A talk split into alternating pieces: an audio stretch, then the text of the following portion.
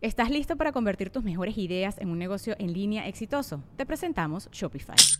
Tal vez no lo sabías, pero nuestro podcast More Than Mamis es un negocio y lo empezamos por supuesto para desahogarnos y hablar sobre la maternidad, no para convertirnos en expertas de ventas y del e-commerce. Así que sí, necesitábamos ayuda para vender nuestro merch y poner en marcha nuestra tienda. ¿Y cómo suena con Shopify?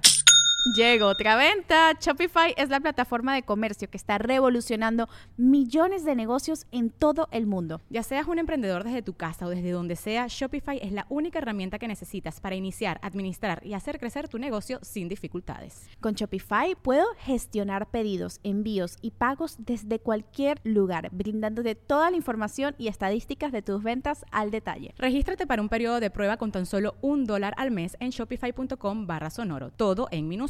Ve a shopify.com barra sonoro para llevar tu negocio al siguiente nivel. Shopify.com barra sonoro.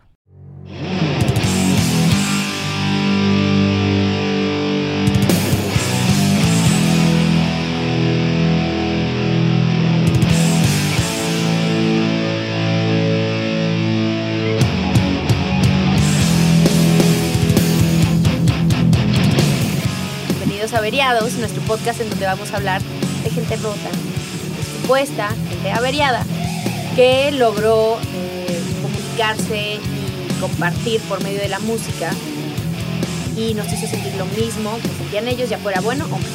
Yo soy Lors, comediante medio tiempo, experta en hacer comentarios fuera de lugar. Me acompaña Alex Durán. Salud. Amante de la música y del triángulo. Eh, y también está con nosotros Shubi, productor musical y amante de las drogas fuertes. Correcto. No es cierto, sí es cierto. Mamá, si estás viendo esto, no le creas. Bienvenidos, hoy vamos a hablar de Janis Joplin. ¿Qué pedo? ¿Qué, ¿Qué opinan de? Janis? Yo solo quiero saber qué pedo con ¿Les Janis. gusta su música? Sí. Sí, y yo solo creo que realmente no hay una sola persona que la haya visto en vivo y que no se quedara como, ¿qué pedo estoy viendo y escuchando? Sí. No creo que exista esa persona que diga, ah, canta, canta chido. y no. si sí, si nos sales con uno como los de Jimi Hendrix que fueron a ver, le dijeron, ¿quién es este güey? No, Sí. Güey, me retiro, güey. sí, es, es- hay una diferencia. Hay muchos paralelos con Jimmy, pero Muchos. hay muchos. Ah. hay- ese, ese que estás mencionando es increíble porque vamos a, a ver ahorita con, con la historia. La primera vez que Janis empieza a cantar como con la forma en la Como que Janis. la conocemos fue este. Bueno, ahorita se lo voy a contar, pero los que estaban ahí Sí, Cuando tenía se siete. quedaron así de qué pedo, esta mujer tiene una voz Es que está cabrón. impresionante, güey. Sí, Está impresionante. sí, era, era, fue- era algo muy. Ah, Pero además siento que la voz es algo que en lo que te, como todo mundo habla y todo mundo puede cantar, al menos en la regadera. Cuando escuchas a alguien que lo hace de, ese tipo, con esa, con esa calidad, lo alcanzas a entender. Dices, ay, güey, este voy a hacer algo que yo no puedo hacer, güey. No, Sí, Bueno, Y- en mi caso muy particular, eh, cualquier cantante es como, güey, Sí. es algo que no. Yo canto pero en la de regadera y deja de salir agua. Se apaga la regadera, güey. Si cantas, me rehuso a seguir Sí, no, saliendo. Sí, sí, no, no mames. Sí, pero es, es, es el instrumento, la voz como instrumento es algo que todos tenemos. Hay quienes la usan obviamente mucho mejor que, que, que los demás, pero, pero la, por ejemplo, la guitarra puedes no entender lo que está haciendo. Claro. Pero cuando alguien canta, tú al menos tienes una vaga idea de lo que es Sí, cantar. es un instrumento que todos tenemos. Exacto. Pero es que Entonces es más es- fácil de percibir. Es una cosa muy rara. O sea, la manera en que ella canta, dices como, está gritando, pero no está gritando. Parece que tiene voz aguardientosa, pero no es Eh, voz aguardientosa. O sea, llega a unos niveles que no llega nadie más y dices, Es otro pedo. Sí. ¿Qué es- Tiene un qué- registro, qué tenía un registro amplísimo, güey. Sí, totalmente. Pues, pues miren, cuando hablamos de Janis Joplin, no podemos dejar de lado, eh, o sea, antes de hablar de cualquier cosa de música, creo que no podemos dejar de lado su lucha. La época en la que vivió ha pasado a la historia como la de la liberación de las ataduras propias de la década de los 50. Eh, pero aquí creo que hay que ser bastante honestos. El, rock en ese momento, de 50, 60, era un club de hombres. Era un club de hombres donde la mujer tenía. Aparte. Nula. No, O sea, también había negros, pero, Pero los, pero, pero empezaban a romper. pero no había mujeres. O sea, eso es lo que me impresiona. Mm. Podía haber negros y blancos, pero mujeres no, o sea, era muy raro. Y si había, estaban súper underground, ¿no? Entonces, este, eh, no- había oportunidades nulas. Y debido a esto, Janis, eh, como siempre a lo largo de su vida, fue víctima del machismo.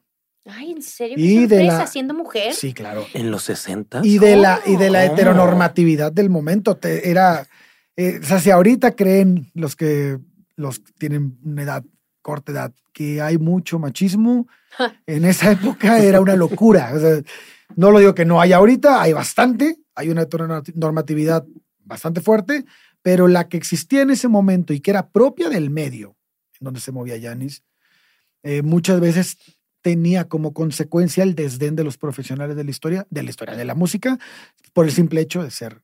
de Sí, ser- tú de- no vales. De ser, ajá, de ser mujer. Bueno, pues aún así, Janis jamás dejó de brillar, a pesar de todo. Siempre nadando contracorriente, enfrentándose a un mundo que no era capaz de comprenderla, armada con su fuerza de voluntad y su gran talento, que no tenía precedentes. Janis demostró que el rock no tenía género. El mundo de la música fue marcado y dividido antes de Janis y después de Janis. Como alguna vez dijo Ellen Willis, la única heroína cultural de los años 60 que hizo visible y pública la experiencia de la búsqueda de la liberación personal por parte de la mujer. De hecho, les platico que el día que Stevie Nicks fue admitida en el Salón de la Fama del Rock and Roll, esto fue en marzo de 2019, Ujú. Dijo que tocar en un programa con Janis en los años 60 la terminó de transformar. Ella dijo textual, su conexión con el público era tan increíble que dije, quiero hacer lo que ella hizo. Pues pónganse cómodos porque en de este- sí, en este episodio No. Vamos Kleenex, patrocínanos ya. Patrocínanos. Eh, en este episodio vamos a, a llevarlos por un túnel del tiempo. Vamos a revisar cartas, dibujos, letras, canciones, todas las memorias que cuentan la historia de una de las mejores artistas que ha albergado el mundo de la música. ¿Están listos? No sé, tengo mucho miedo. Bueno, en diciembre de 1932, en medio de la Gran Depresión, dos jóvenes que vivían en la ciudad de Amarillo, Texas, decidieron finalmente conocerse en unas citas ciegas. Sus nombres eran Dorothy East, de 19 años, y Seth Joplin, de 22. Dorothy era la mayor de cuatro hermanas. Su infancia estuvo llena de traumas debido al deteriorado matrimonio de sus padres. Su madre había encontrado algo de redención, pues en su credo fundamentalista que le habían heredado de chica, un credo fundamentalista cristiano, mientras que el padre pasaba sus días tomando en compañía de cualquier mujer que quisiera pasar un rato con él. ¿Cómo no se volvió cristiano? No, a lo mejor papá- era cristiano. el papá de Dorothy no. Después se volvió cristiano. Yo creo que sí. Estamos Después. hablando de Dorothy, la mamá de. Sí, ¿ok? sí, sí, sí, sí. Oye, había una Dorothy en la vida de Jimmy también, ¿no? Sí, sí. Era un nombre muy común. hay Sí, muchos es la paralelos. misma, ¿no? Sí. Sí. Si quieren que sus hijos ¿Qué? sean famosos, llamen Dorothy a su- Tengan una tía Dora. Dorothy siempre se refugió en la música. Cuando era pequeña acostumbraba a cantar en la iglesia y su voz ya en ese entonces era era muy chica ella, era considerada privilegiada. Con el paso del tiempo, Dorothy fue probando su talento en pequeños eventos eh, y, con, y con esto comenzó a ser reconocida a nivel local. Su padre siempre la apoyó en cuanto a la música, pero su mamá, aquí va a haber un paralelo que luego vamos a ver, su mamá había perdido la mayor capacidad de su, del oído Ah. en una enfermedad, a raíz de una enfermedad, y la verdad es que nunca le pareció gran cosa, pues porque no tenía la capacidad de escuchar. Sí, yo no escucho que nadie te escuche. Era muy, muy poco lo que podía escuchar y realmente no se le hacía así como que eh, no le llamaba ni la atención. Aún así, el talento de Dorothy era real. O sea, en, en una ocasión un productor de Nueva York la invitó a participar en un show de ya talla más, más Sí, sí, pesada, pero- su madre acabó por convencerla de que no fuera. Ay, güey. Los estudios eran prioridad. Entonces, las bases de su educación y los demonios de su vida finalmente dictaron su futuro. Dorothy decidió que no quería una vida itiner- itinerante e insegura, tal vez porque consideró que ya había pasado bastante, bastante de ese de- Bastante su tormentosa inseguridad su niñez, ¿no?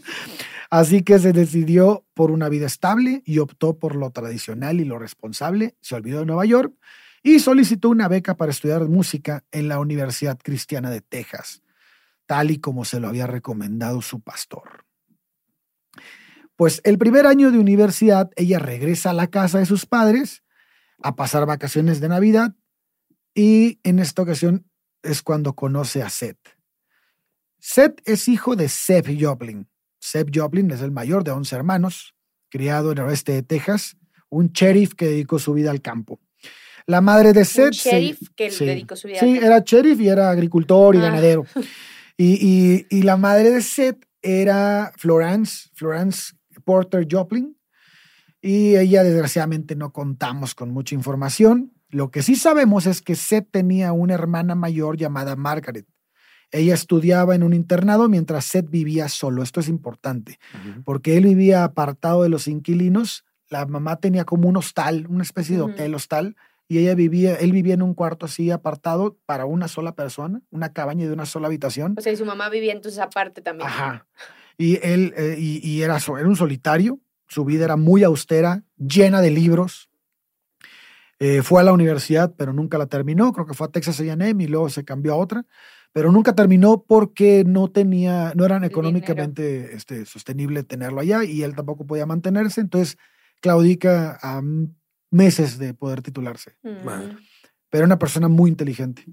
Esto es algo que el no haber acabado la, la escuela es algo que Dorothy también hizo después ¿También la deja? también deja la escuela. Seth y Dorothy eran una pareja que llamaba muchísimo la atención porque eran muy atractivos. Entonces, el, el- en el pueblo eran así que, "Ah, la parejilla perfecta, ¿no? Pero si bien se parecían en cuanto a que eran muy guapos y todo, eran polos completamente opuestos. Él era un aspirante, obviamente, a intelectual, amaba la filosofía y la literatura, mientras que ella era lo que se conocía como una flapper. ¿no? Era una mujer moderna de la época, extrovertida y aficionada a tocar el piano, a cantar, a bailar, hasta el amanecer. O sea, O sea, le gusta la fiesta. le gustaba mucho el arte y no importaba la hora. Pero también, por otro lado, El Dorothy arte de la fiesta. era el una, arte de la fiesta. pero por otro lado también era una fiel, de una fiel seguidora cristiana. O sea, y Seth era un completo ateo. Ok. Pues está bien, después pedía perdón. Después de la fiesta pedía perdón. Sí. No dice, fíjate que no dice, que- dice que el, Sí, el, el- el- no eran el así, ¿eh? pedote era Seth, no ella. O sea, a ella le gustaba el cantar y tirar rebane, pero, el, pero no, te, no hablan de vicios de ella. Ella era una, tenía una vida así como muy de, de niña bien. Como, ajá. Ajá. Entonces, un día, estando en Amarillo, Texas, un amigo de Seth, ya, ya tenían esta, ya, ya se conocían, ya les, les platiqué lo de las citas ciegas y ya se ya, ya ven a andar. Y Seth le, le dicen, oye, ¿sabes qué, güey? Ah, están jalando gente para trabajar en Port Arthur. Port Arthur era un lugar donde estaba empezando a crecer la- las fábricas de, de, pues, de De petróleo, petróleo, y toda esta madre. ¿no? Entonces le dice, oye, ¿sabes qué? Hay una fábrica que se llama Texas Company que está buscando gente, güey. Como dato cultural, para el que no sepa, Texas Company después es Texaco, ¿no? Esto ya saben lo que es Texaco. Entonces, ¿Qué dijo? ¿Texa qué? Sí. y entonces, este, eh, pues prácticamente estaba al otro extremo del, del- Del de donde país. estaban ellos. Ajá. en la costa. Exacto. Y entonces, este, pues dice Seth, pues chingue su madre, güey. Y se- Nos vamos y para allá. No se va él. Se Ah. lanza primero él para ver qué pedo, pues no Ah, sabe bueno, ni qué. bueno. Porque además no le estaban ofreciendo jale, o sea, él Era- iba, iba a a ver buscar. qué Era pedo. postularse. Ajá. Entonces, pues Seth era una persona muy brillante y aprovechó muy bien cada oportunidad que le dieron y al final, pues lo contratan. Y el día que, el eh, al poco tiempo de, de firmar el contrato, le avisa a Dorothy, oye, ¿sabes qué? Me dieron el contrato, jálate, cabrón". Se va para allá y Dorothy, que era igual de movida, se encuentra jale en chinga en Sears, en Sears Roadbook, la, la empresa de Sí, sí. tiendas, y ella ahí empieza a vender y le va con madre también, se instalan muy bien. Hay que hacer una distinción grande en esta historia. Ellos son dos blancos. Claro. Entonces, todas las oportunidades Sí, sí. las tenían ellos. ¿no? No, no es como la vida de Hendrix, que Sí, no, no, que había de. oportunidades. Entonces, en junio, y además de ser dos blancos, eran dos blancos bastante inteligentes, o sea, y guapos. y guapos. Ah, Sí, sí, el privilegio full. sí. ¿no? Estaban al Sí, tope pero a del pesar de eso, solo eran clase media baja. Y aquí Sí, dices, pero en esta modernidad que existía ya en esa época, en donde las mujeres ya pueden trabajar y son independientes y se ve Sí, como claro. se ve, ¿sabes? Como, eh, ¿qué pero le estás poniendo ahí a su vida en este instante? sí, claro, claro, totalmente. Pues estamos en junio de 1942, Ya casi. seis meses después del ataque de Pearl Harbor. Ok. ¿ok? Los Joplin deciden darle un giro a su vida y, para un la mañana, de hecho, para la mañana Ah. del 19 de enero de 1943, en el Ah, hospital ya. Saint Mary, en el Saint Mary Hospital, nace Simón. Janice Lynn Joplin. ¿Sí es Lynn o Line? ¿O ¿Cómo se pronunciará? Lynn, ¿no? Lynn, Según yo. ok. Yo Ajá. creo que- Sí, Lyme, como la enfermedad. Lyme. Sí, es Lyme. Ah, No, Lynn Joplin. 21 días antes de la fecha nació ella, de 45 centímetros y 2,43 kilos, Nada. sana. Sí. Sí, o sea, pero sí, sí se considera prematuro, Sí, ¿no? A los prematura, siete sí, sí, meses sí, y tantito es prematuro. Ocho meses. Entonces, pues Janis, la vida de Janis, la vida de Janis de niña fue una vida llena de amor. Ok. Su infancia, Ah, ya estaba yo esperando. Fue una vida No. llena de abuso. no, la infancia de Janis fue realmente una infancia muy bonita. La relación con los padres era muy buena. Los Joplin adoraban a su hija. Janis era el centro de- del mundo para ellos. Seth siempre quiso tener hijos varones. Así que trató a su primogénita como el hijo que siempre quiso. Ok. Entonces, por otro lado, Dorothy quería una vida perfecta para su hija, algo que definitivamente ella no había tenido, ¿no?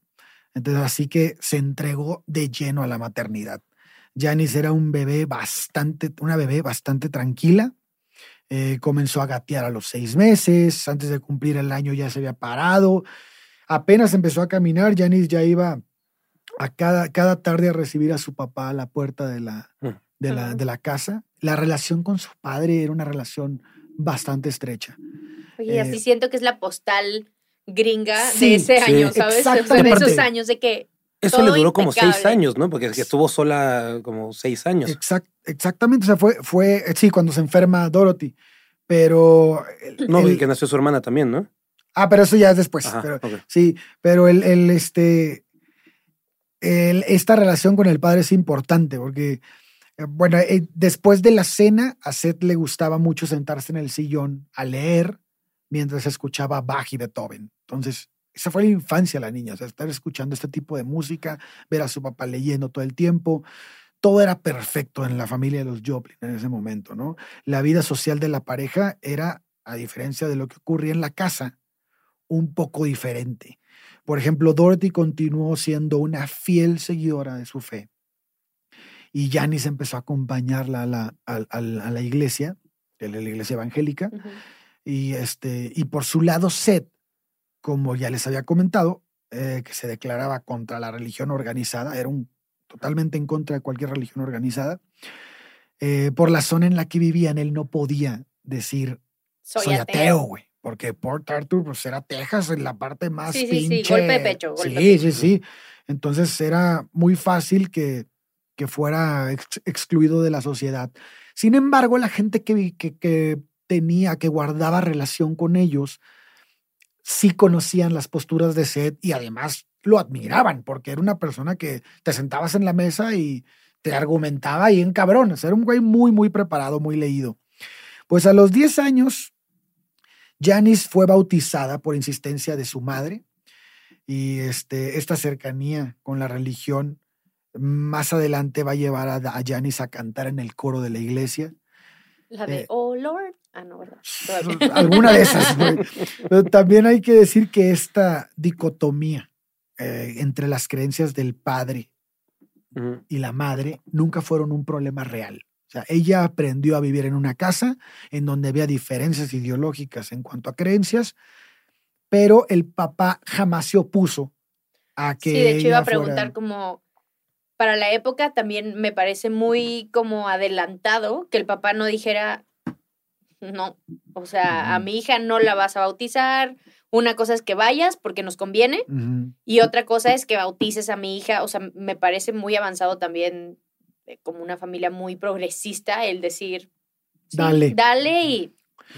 Sí, Todo sí, cool. sí, no, no, jamás se opuso a nada Seth. Y, y, es- y este acuerdo disfrazado de respeto de las- a las creencias, mm, como que formó parte de esa educación con la que creció Janis. Janis es una- fue una persona, como lo veremos después, muy inclusiva. Entonces, como que este, este tratamiento sirve es mucho para de- eso. Ajá. Dorothy quería una hija de aires con aires de burguesía. Entonces la vestía con trajes de confección casera, ella misma se los hacía, guantes, sombrero, y bueno, le enseñó a usar el hilo y la aguja, en fin, ya te sabes, todo este, Sí, el sí, sí, prototipo sí, sí, de sí. mujer perfecta de la época, ¿no? A los padres de Janis siempre les gustó, le tuvieron, los unió más bien, ¿no? Les gustó, a ellos les, los unió mucho el gusto por la música. Eh, un día su madre adquirió un piano vertical eh, de segunda mano y empezó a enseñarle a Janis a tocar y a cantar. Ella solo tenía cuatro años y Seth siempre se sintió muy orgulloso del talento de Dorothy y alentaba mucho a Janis en ese aspecto De que siguiera sobre la misma línea. de que siguiera esa línea. De hecho, en una entrevista a Dorothy dijo que ella tocaba la nota fundamental del piano y de cualquier aco- acorde y Janis agarraba el tono con su voz. Ok. Entonces, Sí, ya- un niño ya de cuatro años, güey, agarrando el tono de un piano, está Sí, cabrón. Entonces, cua- no cuando ella se salía de la nota, tenía a su mamá, que era Que la cantante, regrese. que la vocalista, que la, la- le ayudaba a recuperar la afinación, ¿no?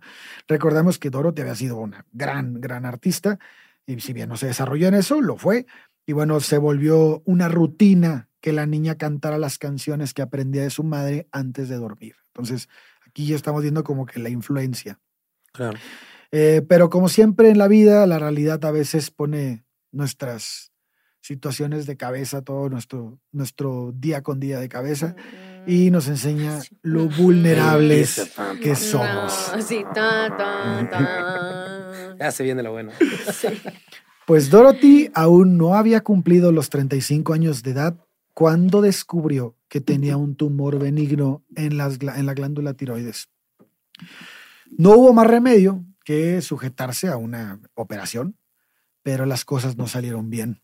El doctor que la operó cometió un grave error durante el procedimiento y le causó un daño irreparable en las cuerdas vocales.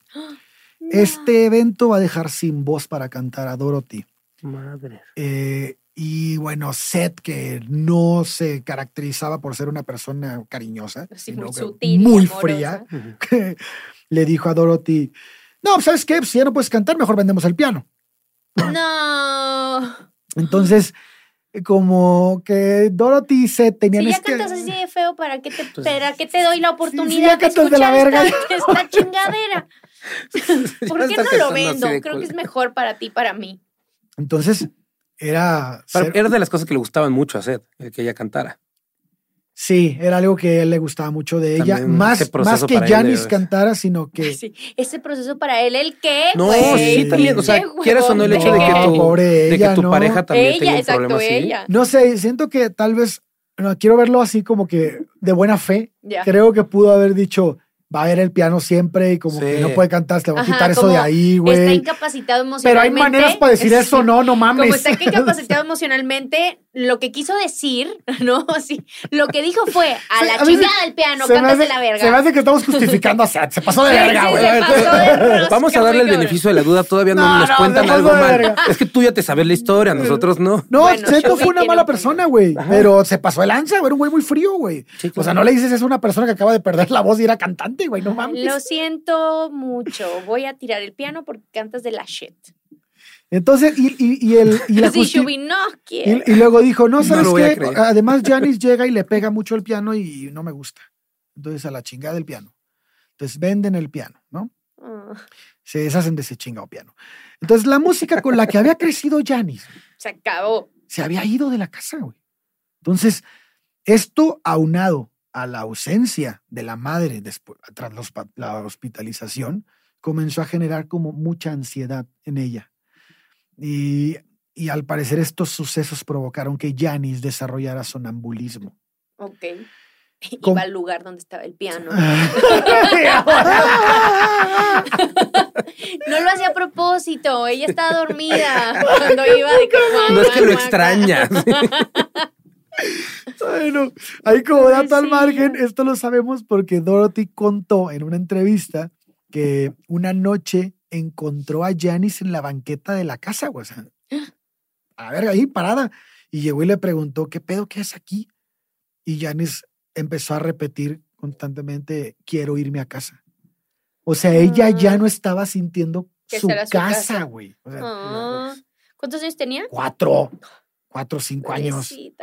Entonces, los meses siguieron y las cosas no mejoraron, ¿no? Dorothy sufrió dos abortos espontáneos después de, ese, de eso, pero el Dice, 15 aparte de... que no cantas bien, No te embarazas. Qué poca madre. estás volviendo un poco inútil aquí. Sí. El, el- el sutil de Seth, ¿no? Mm. Amorosos. pero el 15 de marzo de 1949 Ok. nace la segunda hija de los Joplin. Por fin.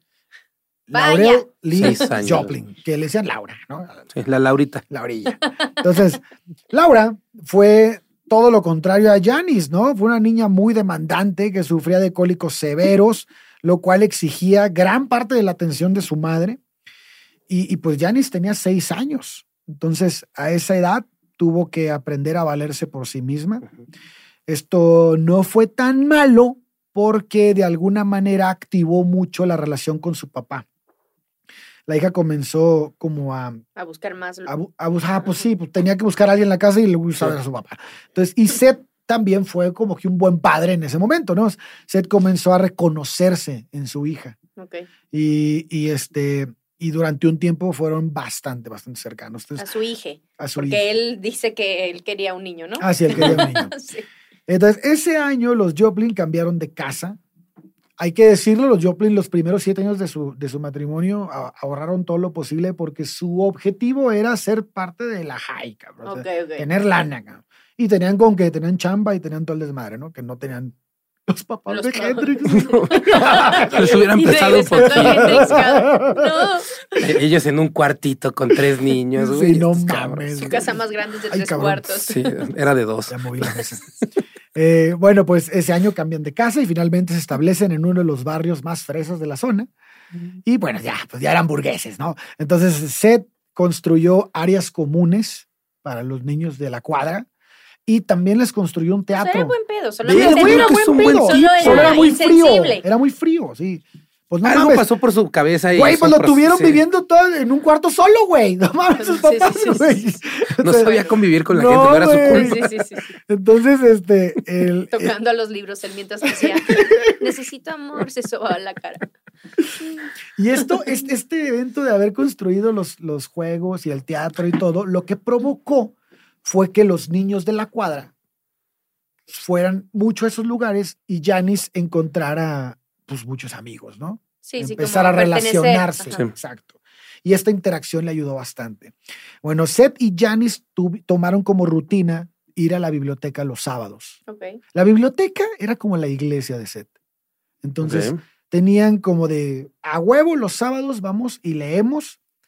Y, y, pues la niña empezó a desarrollar un nivel de lectura mamalón, güey. O sea, el- era una niña bastante inteligente. Entonces visitaban esa biblioteca pública con tanta frecuencia que, como les digo, empezó a leer a muy temprana edad. Ok. Entonces Janice era una niña bastante intui- intuitiva y lograba notar las ganas del papá de haber tenido un hijo varón. Entonces, esto provocó en ella querer ser ese niño varón. Ok. Entonces, trataba de complacer a su papá.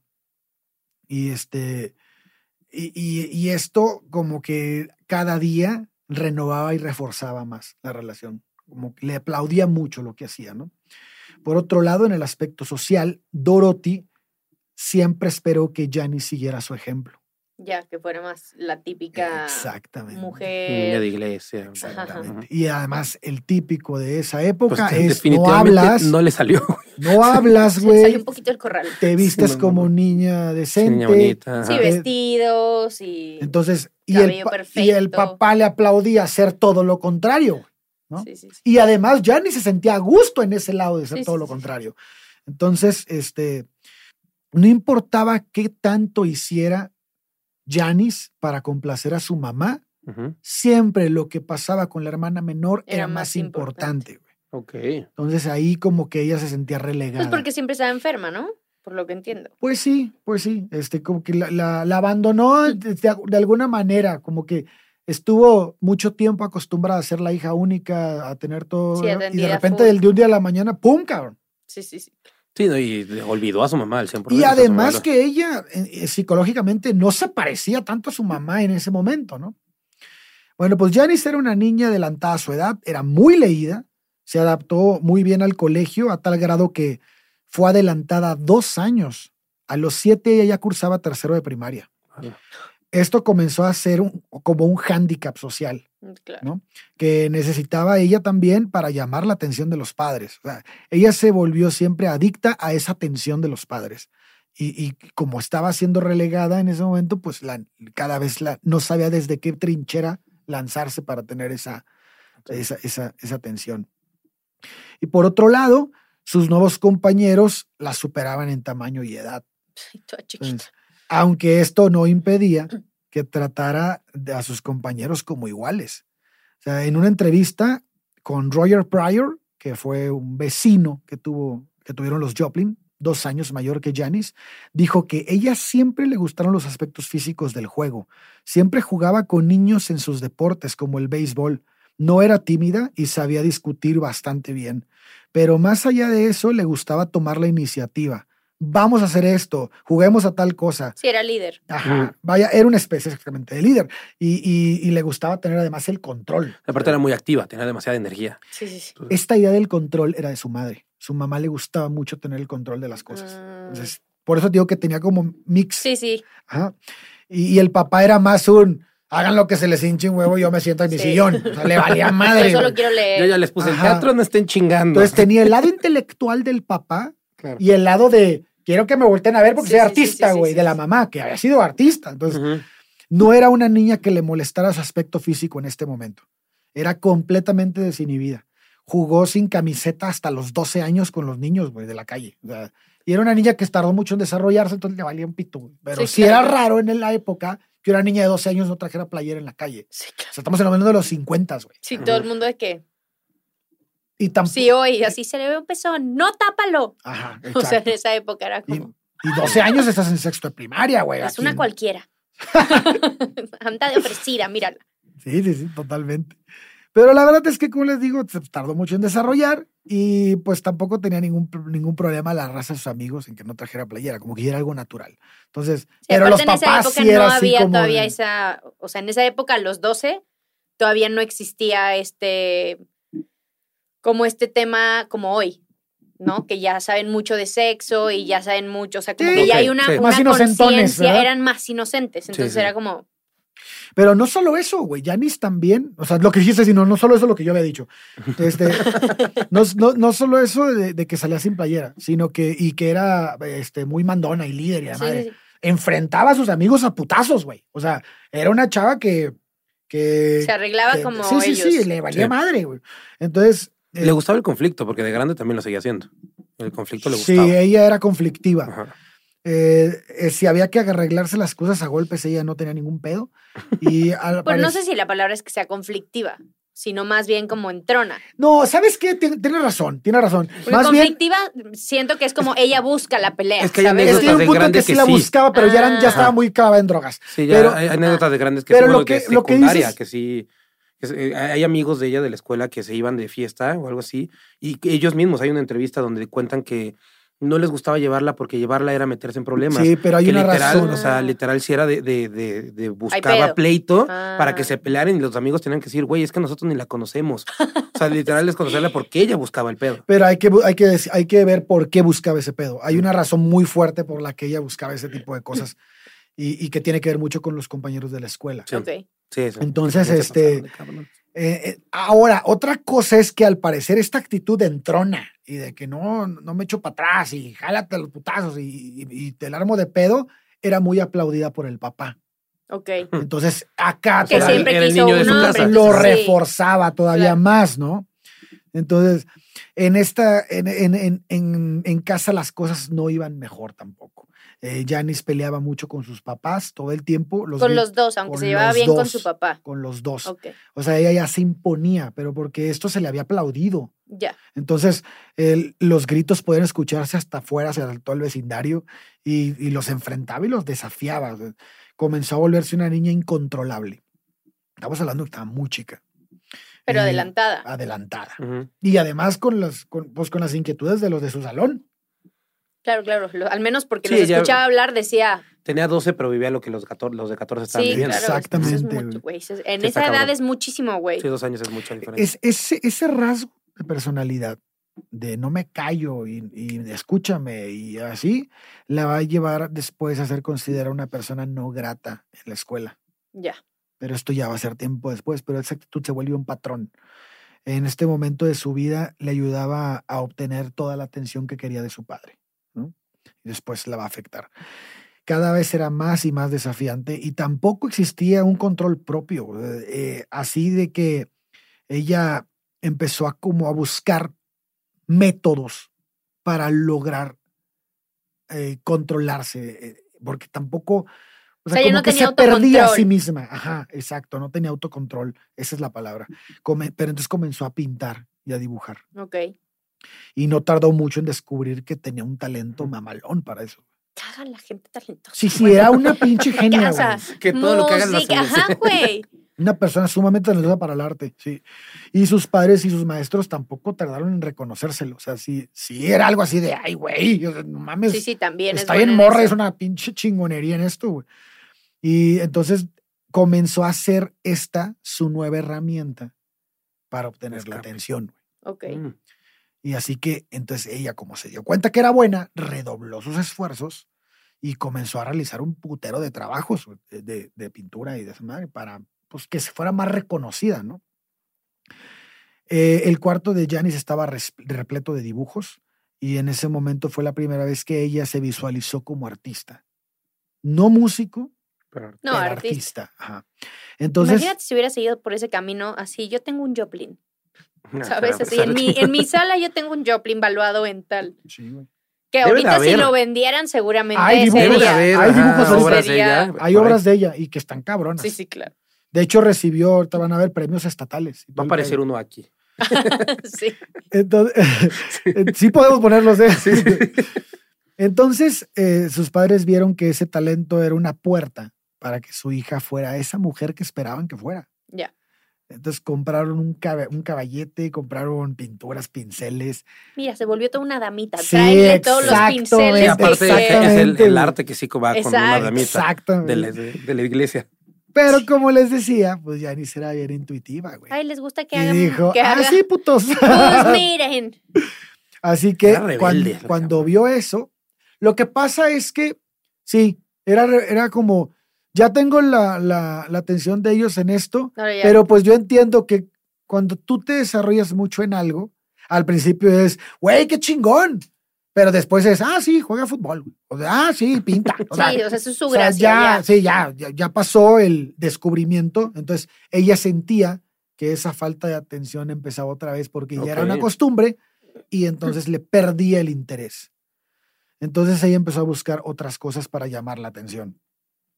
Y eh, era como si el objetivo se fuera, ¿no? Entonces buscaba algo más. Su siguiente herramienta fueron las artes plásticas. Era una chingonería en artes plásticas. ¿Ves? Sí. Ya, Güey. Janice empezó a ir a clases de artes plásticas con la hija, me- la, la hija del mejor amigo de Seth, que se llamaba Christine Bowen. Ok. Eh, ella no, no tardaron en empezar a desarrollar un tipo de competencia, porque las dos eran buenas, pero cada una tenía como que una línea. Entonces, sí, sí, sí competían, pero no hacían lo mismo. O sea, eran Ya, ya. personas completamente Ok. distintas en su arte. Eh, y así fue la vida de Yanis hasta que eh, un nuevo acontecimiento le dio un giro a, a- otra vez a toda su, su realidad. El 25 de marzo de 1953, cuando Janis tenía 10 años de edad, nace Michael Ross. Joplin. ¡Ah! Llegó el niño. El, el día que nació Mike, eh, Seth parecía que había ganado la lotería.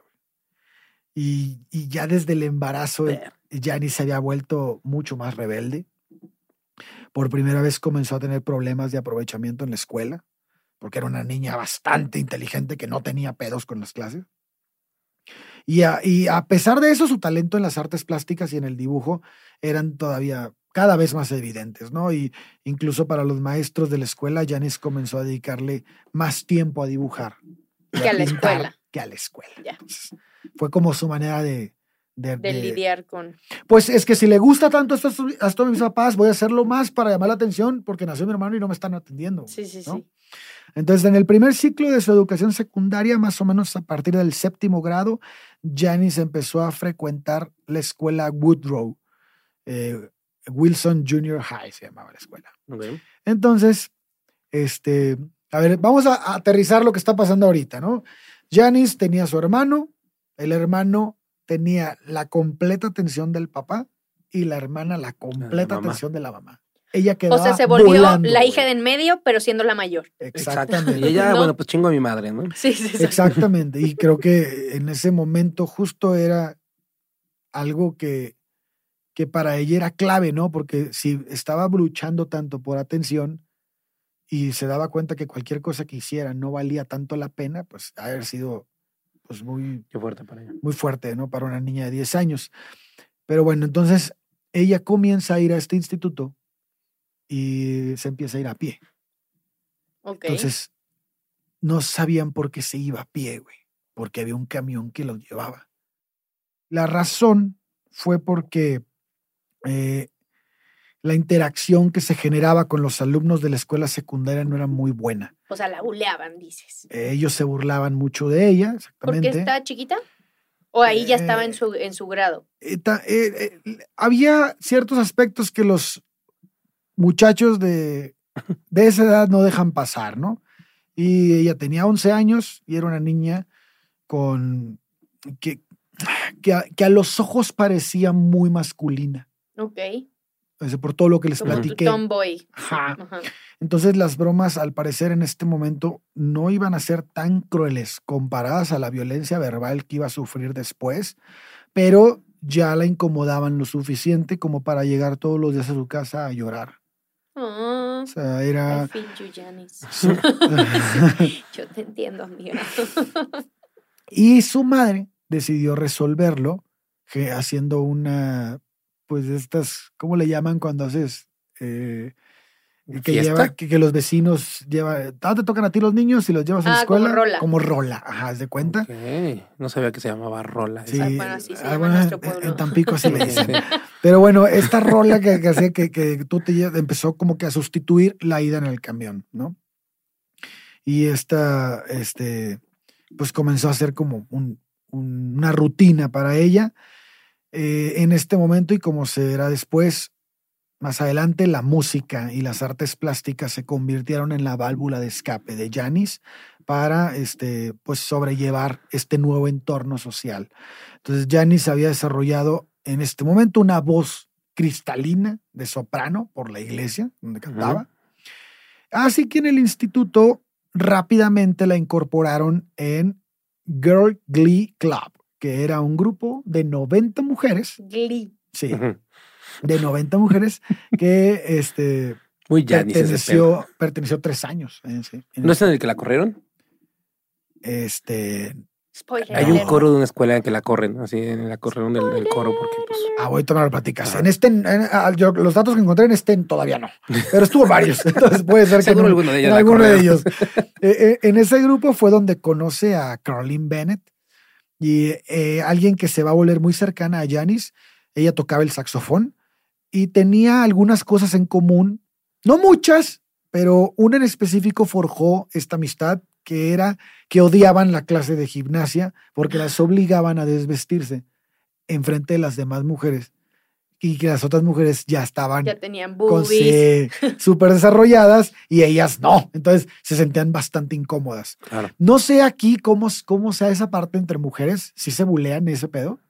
Pues ahorita no, pero en esa época tal vez sí era así como, "Ajaja, no te Soy más mujer boobs". que tú, ¿así das de cuenta? Sí, un poco como ya los niños me voltean a ver y tú pues eres una tabla. Ok. Pues, además era dos años más chica que todas las niñas que estaban ahí. O sea, ¿no? que está no bien que fuera una tabla a esa edad, pues, o sea, hubiera Pero sido... a- además de ser más chica, la historia nos dice que Janice tardó en desarrollarse. O sea. Sí, sí. imagínate nada más, o sea, pobrecilla. Pobre. Eh, Por, pobrecilla por, por el entorno social en el que estaba, ¿no? Y en la época, yo creo que en la época sí era un poco como ya se esperaba que tuviera esta figura con los vestidos, ¿sabes? Como las boobies en cono Sí. No, de esa época, sí, o sea, sí, como, sí. güey, tú no También en nuestra nada. época pasaba eso. O sea, yo me acuerdo en secundaria, molestaban a las que estaban muy desarrolladas y a las que no tenían nada. Te sea, molestaban Sí, Porque porque yo estaba muy chi- ¿Tú desarrollada. siempre fuiste muy chichón? Siempre. la fecha. No, en realidad no. Cuando era ¿No? chiquito sí, de- después ya cuando me vale madre la vida, pero hubo un lapso en medio que no. Yo lo dije de broma, Chuy. y Shui sacando el trauma. Sí, güey, sí fui chichón. ¡Hijos de su pinche madre! Te tenían envidia todas esas perras. Chayanis, culera. Ay, güey. Bueno, pues entonces el padre de Caroline había, se había casado con una mujer que era judía. Entonces habían adoptado el judaísmo en casa. Es que el judaísmo se transmite por parte de la mamá. Entonces, eh, este, eh, este Like hecho- and disease.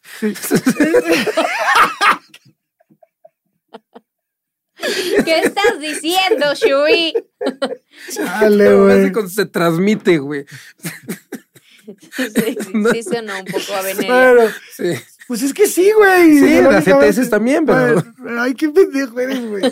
bueno, ya. Y entonces, este, esto para Janice era algo distinto, güey, porque pues la sociedad era cristiana y que estos güeyes fueran Claro. judíos era como, ah, somos rebeldes también aquí, ¿no? Somos de otra. Ah, no comemos Entonces- cualquier carne y los viernes no salimos. Exactamente, y todo el pedo que traen. Entonces, al ser diferente para el resto de la sociedad, era atractivo para Janice. Ok. Eh, Dorothy, por su parte, continuaba animando a su hija a vestirse como las demás niñas. Ella le seguía haciendo las faldas, vuelos sobre naguas, la crinolina y todo el pedo, ¿no? Eh, que, que eran parte de la moda de ese momento, Sí. ¿no? Entonces, Janice, como su madre quería caerle eh, bien a todo mundo, güey. O sea, a la mamá le gustaba eso y a Janice pues, le gustaba eso porque le daba gusto a su mamá. Claro. Y pues la aceptación social siempre fue un punto importante para ella. Pero ella también era como su padre. Entonces, recordemos que era una mujer bastante cultivada, bastante leída y acostumbraba a debatir de diversos temas durante la cena con el papá. O sea, siempre que llegaban a cenar a la casa, se ponían a, a- a- Sí, a A debatir. debatir. Qué chingón. Entonces, O sea, una cena en casa de Durán. Ujú. no, en mi casa no se habla de nada. Bueno, ah, No, bueno, en, en mi- en mi en la mía, mía, mía, sí, en la mía, sí, Sí, en la mía, sí. Entonces, eh, sin embargo, esta extroversión, esta forma de, de ser, no caía muy bien entre los profesores. No, pues no. Güey, que te estoy enseñando esto y ya. Sí, Exacto. debatiéndote el O pinche sea, punto. Sí, No, y además, para lo que sabía ella y lo que había leído, probablemente muchas veces dejó mal parado Sí, un profesor, güey. no me a sacar pendejo. como un pendejo. Ajá. Esto O sea, a mí me provocaba. pasó y que yo no soy inteligente, güey. eh, Esto provocaba que la reprendieran al hablar en clase o por levantarse demasiado eh, o por traer eh, deberes sin terminar, porque también le valía medio madres. Y bueno, pues Esta tarea es estúpida. a pesar de Era todo punk. esto, Mm. sus calificaciones eran notables, o sea, no tenía A bronca. mí me pasa lo mismo. En 1955, en su cumpleaños 12, Janis solo estaba interesada en este nuevo sonido que la gente comenzaba a escuchar llamado rock and roll. En ese año, Bill Haley eh, encabezaba las listas de éxito. El rock and roll, de alguna manera, había pues irrumpido, ¿no? En- en- en- a escala nacional. Eh, pero no solo la música había cambiado. En marzo se había estrenado también películas eh, que, como Blackboard Jungle, eh, que era un drama sobre la delincuencia juvenil, que justo arrancaba la película con esta rola de Haley, ¿no? Entonces, que era Rock Around the Clock. Y, y bueno, esto catapultó aún más el tema musical y los adolescentes prácticamente destrozaban las butacas de los, de los cines. Sí, güey. sí, o sea, sí. era O sea, un pinche cagadero. que estoy bien. sí, niños ponía- con dulce en la noche. Se ponían bien locos porque era como que una nueva ideología, ¿no? La revolución no solo era musical, sino también visual, la, era ideológica, eh, la rebeldía, ¿no? Las visitas a la biblioteca, ya ahora con, en compañía de Caroline, porque ya no iba sola con el papá, sino que ya iba con su amiga. Mm. Pues a ella sí la tenían así de que el papá siempre fue de que vas a leer esto o vas a leer el otro, o sea, no la dejaba agarrar cualquier libro. Y Caroline, como no era su hija, pues Caroline agarraba todos los pinches libros de sexo que hubiera de todo tipo y se los pasaba por, en la casa a, a, a Janice, ¿no? Entonces empezaron a generar como un lenguaje de manos para poder decir groserías que venían en los libros y que nadie supiera. O sea, ya vemos Sí. una rebeldía, ¿no? Bien cabrona en estos dos. Bueno, Pero bien cabrona para el momento. Sí, sí, Sí, ahorita es Sí, ahorita que. Pero bueno, en este mala. punto casi todo era prohibido, güey. Estamos hablando de una época en donde, pues no mames, no, no puedes ni decir una mala palabra. No, Entonces, no. Pero pues al y momento- menos si eras mujer, güey. o sea, y menos si eras mujer. Y menos si eras mujer blanca, que se esperaba que fueras una señorita de Privilegiada. Sí, burguesía. burguesía. Eh, Sí, sí, sí. no, no, Entonces, esto era atractiva para los, atractivo para las dos, ¿no? claro. Dorothy podía ver cómo su idea de diversión sana se erosionaba poco a poco. Eh, pero Con estaba. Como se les fumaba, güey. Pero estaba tan enfrascada en, la- en los cuidados de los hermanos que al parecer no pudo hacer nada al respecto. No pude, Slash. Ya haz lo que qué quieras, hueva, hombre. Ya estoy sí. harta. Claro. Sí, tengo otros dos que así me salieron Sí, bien, no sí, me sí. importa lo que hagas. Sí, le, empezó a valer madre. Entonces, pero eh, por su padre, por su padre, por su parte, Seth estaba centrado cada vez más en la atención de su hijo de tres años, ¿no? Ya como que Janis, Ya. pues ya la educamos, güey, ¿no? Ya está grande, ya es una señorita. Yo aquí tengo al hombrecito de la casa que viene. Qué Pues, cabrón. Sí, O sea, aparte se convirtió ella en el hombre que el papá quería para que después la mandara a la chingada por un hombre. así es. Probablemente este es el momento de su vida en donde más atención necesitaba, porque estaba empezando, la estaba empezando la sociedad a bombardear de chingos de Sí, sí, cosas sí. que pues ella nunca había visto, pero que iban acorde con su idea de rebeldía, güey. Y fue justo en este momento donde estuvo completamente sola. Que a la fecha se le juzga a los papás el no haber hecho nada y el hecho de que Janis muriera a los 27, ve cómo Sí. murió, bla, bla, bla. O sea, se le juzga mucho, se les achaca demasiado a la familia. Sí, totalmente. Y, que, y le, les, se emputa a la gente de que ahorita sí, ay, reciben premios. Pero en realidad dicen, puta, ¿y qué hiciste por ella cuando estaba en sus problemas? Cuando decía a todos lados, me siento sola. Y a ti Sí. te valió madres. Bueno, pero en esa época todavía no estaba en ese punto. Todavía no, todavía no. O sea, eso más bien después, y creo que también tiene que ver con un tema generacional. O sea, los papás se involucraban hasta cierto punto, después era como, ay, esta niña es insostenible. Sí, ¿Sabes? Como que, ay, ya no sé ni qué hacer. O sea, creo que. O sea, como que la ¿En chamba era antes y cuando se le salió de las manos ya no Ya no supieron qué pedo. Exacto. Bueno, pues ese verano Janice comenzó a colaborar como voluntaria en el teatro de la ciudad. Sus amigas Caroline y Christine eh, empezaron a salir con chicos mientras Janice pues se quedaba solo mirando, güey, porque pues ella no tenía pegue. Entonces esto hace que su rebeldía se vaya al máximo. Eh, estaba excluida del círculo de sus amigas y aquí Janice conoce a Jim Langdon. Jim Langdon era un gran intérprete de trombón y tenía un grupo de amigos. Eh, todos ellos eran dos años mayor que ella, pero de alguna manera Jim y Janice terminan formando un vínculo muy estrecho y estable, fundado en la música y en las largas conversaciones. En septiembre acaba de eh, empezar su noveno grado y Janice tiene su primera experiencia audiovisual de aquella música de rock que tanto le gustaba y que hasta el momento solo había tenido la oportunidad de escucharla en el pues, tocadiscos de su papá. Eh, su padre había comprado un televisor que para esa época tener un televisor en la casa era sí, sí. signo de estatus. Entonces sintonizan la CBS y son testigos del debut de Elvis Presley en el programa de Ed Sullivan Show, donde Janice se queda impactada. Eh, siempre le gustó mucho Hound Dog de él, y así que se puso a buscar cuál era la primera versión de esa canción. Y entonces ella da con Big Mama Thornton en Ujú. 1953, la versión de 1953. Y, y es muy raro esto, porque estamos hablando de Port Arthur, donde no, donde la segregación estaba mamona, y no había discos de, de gente negra. Sí, de Negros. O sea, no saben hasta la fecha cómo carajos ella dio con ese disco. Pero en- ella es la primera vez que tiene, que logra escuchar el canto de, de alguien de color negro y se enamora de la voz. Entonces, esta, ella tiene solo 13 años y, y bueno, pues este, esto fue un momento bastante importante para ella. En el año de 1956, Janis canta sola por primera vez en un festival de la escuela. Su voz eh, de soprano era bastante educada y en ese momento ella, aunque le gustaba la música de, de- de- de la gente negra, todavía cantaba como en la iglesia, ¿no?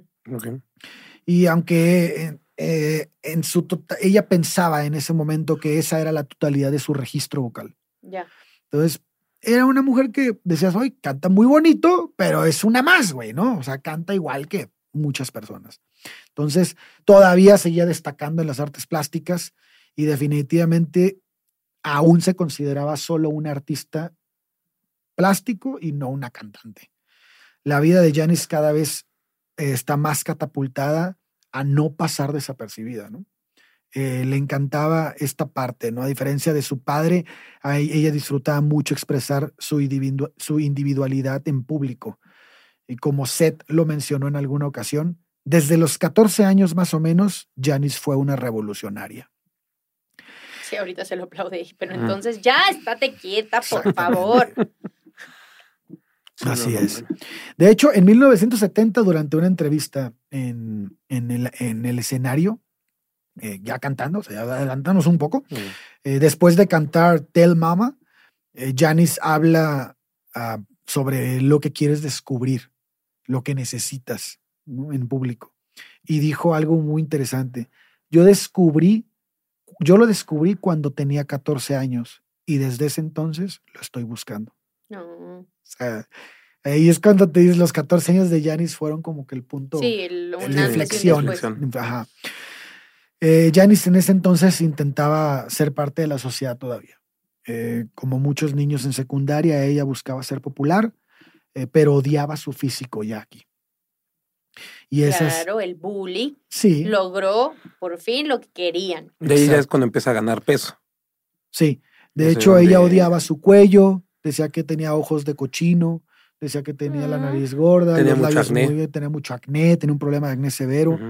Entonces ella como que atribuía todo lo que le estaba pasando no a, a- a la falta de atención, sino a que ella físicamente no era atractiva para la sociedad. Mm. Y la sociedad se lo dejaba ver. Y la sociedad la Es que eso por pasa cuando dos guapos se juntan. No siempre tienen hijos hermosos. Eh, No siempre. Además, ade- ah, sí, claro, totalmente. Entonces, eh, todo para ella era gordo. Todo en su vida era. Sí, ella tenía es- un. estoy gorda. Como este sí. tema, ¿cómo se llama? Pero- que pero- se ven al espejo y no ven Pero hay un punto clave. a- corporal. hay- pero hay un punto clave en, ese, en eso, porque esto tal vez tenía sus orígenes en la obsesión que tenía Dorothy porque los cuerpos fueran delgados, güey. Claro. Entonces, algo que, que se lo hacía saber a su hija. Entonces, Sister, imagínate. I feel you. Bueno. Sí. En 1957, Janis empieza a juntarse con Grand Lions, con David Morat, con Randy Tennant y con Adrian Haston. Ellos los admiraba mucho, eran la bola de estos chavos que, que te digo que conoció, porque eran personas muy leídas. Mm. Eran como ñoños, no ñoños. Porque, por ejemplo, el del trombón jugaba fútbol americano, era Ah, linebacker. populares. ok. Era linebacker en la mejor escuela, en el mejor equipo de Texas. Ok, ok. O sea, era un Sí, sí, güey. sí, sí, estaba bien visto, Sí, pues. O sea, estaba- tenía Pero buena era su mejor amigo porque a él le gustaba el lado filosófico de Janis y hablaban mucho. Y toda la bolita, era una bola muy rara para ese entonces porque güeyes que se dedican al deporte y que además leen, es Sí, sí. raro, güey. Entonces recordemos, eh, Oye, es complicado. hoy es complicado. Recordemos que Janis, pues era una persona otra vez muy leída y todo, y pues hacía clic, ¿no? Y le encantaban las pláticas con ellos. Y algo más importante era que eh, en este grupo Janis tenía voz. claro. Sí, Podía, la, le toma, la tomaban en cuenta. la trataban como igual, tan igual que era un vato más para ellos. Ay, sister. Entonces, podía, podía explayarse a su antojo, arrojar ideas y además era brillante haciéndolo. pues Lions, que era el que el Lions era el que era linebacker del Instituto Thomas Jefferson. Y bueno, pues este equipo era bastante importante y bueno, de alguna manera Lions era un poco distinto, más que los demás. Él no solo era un deportista, sino también un pensador, más que el- los otros Del grupo. común, ujú. Ajá. Por eso hizo este clic con Yanis. Algo importante es que sus amigos eh, siempre buscaron hacerla parte del, del grupo. No era Yanis queriéndose juntar con hombres, sino los hombres que aceptaron las ideas de Yanis, ¿no? Y en ese momento, los hombres, pues, pues marcaban la situación del, pauta. del- del momento, ¿no? O sea, porque pues, ya, ya sabemos esos años cómo eran. Pues entonces el, el- el trip era que se juntaban en grupo, leían libros, charlaban, pensaban. eh, el grupo era medio intelectual. Y bueno, pues lo cual después le generó un distanciamiento con su padre eh, más cabrón, porque sentía que ya había suplido las Sí, la- necesidades con él, ¿no? En Sí, tenía un grupo de su edad con el que podía debatir y su papá ya era como, ya no me interesa debatir contigo. Así es. Y además que no sé si haya pasado, pero pienso que de alguna manera las generaciones alcanzan a las otras y las superan, ¿no? En, en ideologías. O, o- o- o tal vez ven cosas que, han- que son inconcebibles para alguien más viejo. Sí, ya un poco como, cállate viejo, por favor. Ajá, y Ya con ellos entraba eso, Claro. hacía clic. Entonces, eh, aquí hay algo bien, bien denso porque si bien se juntaba con ellos, también tenía amistad con Caroline Ujú, ujú. y Christine, ¿no? O sea, le seguían hablando aunque andaban de Seguían novias. cotorreando. Pero Caroline era bien culera, güey. O sea, en el cumpleaños, cuando cumplía, cuando cumplió años Janis, le dejaban notas así de, y esto está, lo, lo sabemos por las cartas que ella tiene y el diario, y donde le anotaban las cosas los amigos, y muchos les pon- le ponían, no, pues, muchas gracias por esto que me dijiste el otro día, eh, muchas gracias por, eh, por- haber acompañado a mi casa, tal vez, y así, muchos, muchos mensajes bien padres, y el de Carolina en específico era, ¿Cuándo van a entender los demás que siempre serás una fracasada, que siempre serás no sé qué? Porque yo sí te conozco, los demás no te conocen. Y así como culera, güey. O sea, era su amiga, se supone. Será su amiga, se supone, y la que le, la- como que, ah, yo como soy tu amiga, te voy a decir la verdad lo que tú eres. Ah, Y la jodía de esa manera. no necesitarás esto. Ajá. Ajá, como que No. yo siento que le guardaba mucha envidia en sí, cierto evidentemente punto, le ¿no? tenía envidia. O sea, tal vez en el tema artístico, O chance le gustaba el jugador este. a lo mejor. Tal, pero ella, te, bueno, bueno, luego tuvo novio y ya tenía novio, pues Carolina y Cristina ya Sí, salían con pues no güeyes. Bueno, entonces, este, pues Janice empieza como que a crecer de una manera ya más madura y empieza, a- aprende a manejar y su papá le presta el coche por primera vez y va y se estampa. Se pasa una luz roja y se estampa. Y esto genera las cosas que le dice el papá ese día. O sea, le habla horrible. Entonces rompe un poco más la relación con su papá. Ya. Este, también en este entonces, en, en ese tiempo, eh, musicalmente lo que estaba ocurriendo con Janis es que había escuchado por primera vez a Odetta. Y Mm. Odetta le había cambiado como que, wow. Lo mismo que le pasó con, con Big Mama, le pasó Ujú, con con Odetta. Y pues, entonces, aquí viene la parte, una de las partes más bonitas de su historia, que Janis eh, un día se va a la playa con sus amigos Con estos güeyes. con esos güeyes. Si ya, ya quiere antes con esos güeyes. Entonces, cuando diga amigos es porque se fue con ellos. Y, y un día estando ahí, uno de, uno de ellos dice, puta madre, qué lástima que no traemos un tocadiscos, ¿no? Porque no hay música y estamos aquí sentados en la playa viendo el Sí, sí, mar y sí, la sí. madre. Y Yanis se pone de pie y les dice, pues tal vez yo puedo cantar, güey. Y dice, si quieren. Y todos, ah, pues venga, Yanis, échatelo, ¿no? A huevo Dale, dale. Y empieza a, cansar, a cantar Odetta. Y la voz que salió ese día del diafragma provocó que todos sus amigos dejaran de hacer cualquier cosa que estaban haciendo y se pusieran a escucharla y estaban increíblemente sorprendidos. Janis era, este, la voz de Janis ese día fue algo, yo creo que en ese momento sacó la voz que, que- que nosotros conocemos. Sí, ahí Y entonces uno de sus amigos en entrevista dijo, cuando yo escuché que cantó, dije, ella va a ser una artista de nivel mundial. O sea, porque lo que escuchamos Ay, era... todos dicen eso. Sí, Seguramente el güey fue así como, toma tu dinero. Pero pienso O sea, sí que dice que sí se cagó. pienso que la voz de Janis, o sea, si ahorita la escuchas y te pone la piel Sí. chinita, imagínate que te cante ahí en la pinche playa y con ese vocerrón Y que ni saben que canta y que, ni- así. y que nunca Sí. habían escuchado que cantaba. Si te de sacar así, como, que, ay, güey, ¿qué, qué es aquí, güey? No, vete, vete a la voz México. Sí, claro, esa es la catapulta para todos aquí. ¿Qué no? Eh, bueno, pues entonces Janis seguía siendo una disidente, ¿no? Eh, una voz que nadie callaba. Le costó muy caro eso. La mujer en esos años, pues no tenía derecho de nada, menos de hablar, al menos no en público. El machismo de la época no le otorgaba valor a sus voces. Entonces, Janis era distinta, hablaba de cuestiones políticas y sociales. Todo ese tiempo, las cosas que antes había debatido con sus amigos, ahora las expresaba sin dudarlo. Eh, y empezó a ser eh, aislada por la sociedad, ¿no? En el instituto todos estaban a favor de la segregación racial. O bien Texas. los que estaban Sí, obvio, obvio. los que estaban en contra se quedaban callados. Entonces nadie opinaba al respecto, pero Janis no. Janis en un debate público en la escuela les dijo a todos que la segregación racial era una mierda y que los negros deberían de ser parte de, de la Sí, que no sociedad igual que problema. todos, que es una pendejada. Pues, pensemos que Janis amaba la música de los negros y Sí, amaba sí, y no sí, tenía sí. ningún problema con eso y además la educación de los del de set era como de inclusiva, sí, güey. inclusiva. Pues, entonces, esto le costó carísimo. La escuela, en- le empezaron a llamar en la escuela la amante de los negros. Y Que en esa época era que- fuertísimo. Uf, sí, no mames, era durísimo. Y la cosa llegó a tal punto que todo el mundo en la escuela la odiaba. Janis quería entrar al grupo de animadoras, pero fue rechazada. Y la aceptan en el grupo de enfermeras. Ok. Y aquí es donde aprende a inyectar. Y esto le va a servir mucho más adelante. Bueno, servir. Ajá. Define servir. Servir. le va a servir bastante bien. Entonces, él todavía seguía pintando y dibujando. En una ocasión, no sé si, este, no sé si saben, pero hizo un autorretrato tal vez, o simplemente se dibujó ella completamente desnuda. Y se hizo, el dibujo lo puso en la, en la pared de su cuarto.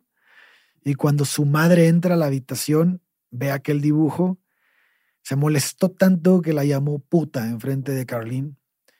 Y este. Y es- Caroline, es lo que te he dicho, pero no me haces caso, que eres una Te putilla. lo Así puse en tu mala libro, güey. Te lo Te puse lo escribí ahí. el otro día y no me creías, ¿ves?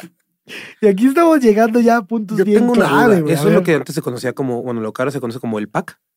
Ella podía vender ese, su dibujo lo podía vender como en un Pues OnlyFans. es mamón, Chuy. los 60, güey, 50. No sé qué tan realista estaba el dibujo, ¿eh? La A lo mejor No solamente. sabemos qué expresión A lo usaba. mejor era solamente como una tablita porque no sabía Ay, todavía. güey. Ay, qué poca madre. Ahí pudimos haber sabido Como el si era de Eddie autorretrato. Eddie, ¿no? Sí, sí, sí. Pues tú dijiste que se tardó Sí, mucho en sí. desarrollar, entonces a lo mejor solo era así Sí. como poco de cintura, Puede poco en ser. alguilla, ya Dos está. puntitos y Dos ya estamos. puntitos y ya Vámonos. está. Pero si estaba, si estaba Carolina ahí, tal vez era la que dibujó, ¿no? A lo Ay. mejor dibu- No, Caroline le hubiera dicho otra cosa. Le hubiera dicho, ay, te gusto, por eso me dibujaste, ¿sabes? Como Sí, era medio tóxica. ¿verdad? Caroline era Sí. una porquería. esa amiga. Pero era de- no Caroline. ¿Cómo? Caroline. Carlin. Sí. La Carolina Bueno, para Carlin, nosotros. La Caro. sí. La La, Caro. la cara. La sí. Caro era culera. Sí, era culerona. Sí, No, sí, güey, era esa amiga culera. Sí. Pues ya estamos llegando a los puntos clave de la vida de Janis. Eh, la primera vez que Janis tomó eh, fue en casa de Caroline. La mamá era mucho amiga. más permisiva y dijo, les voy a preparar unos cócteles.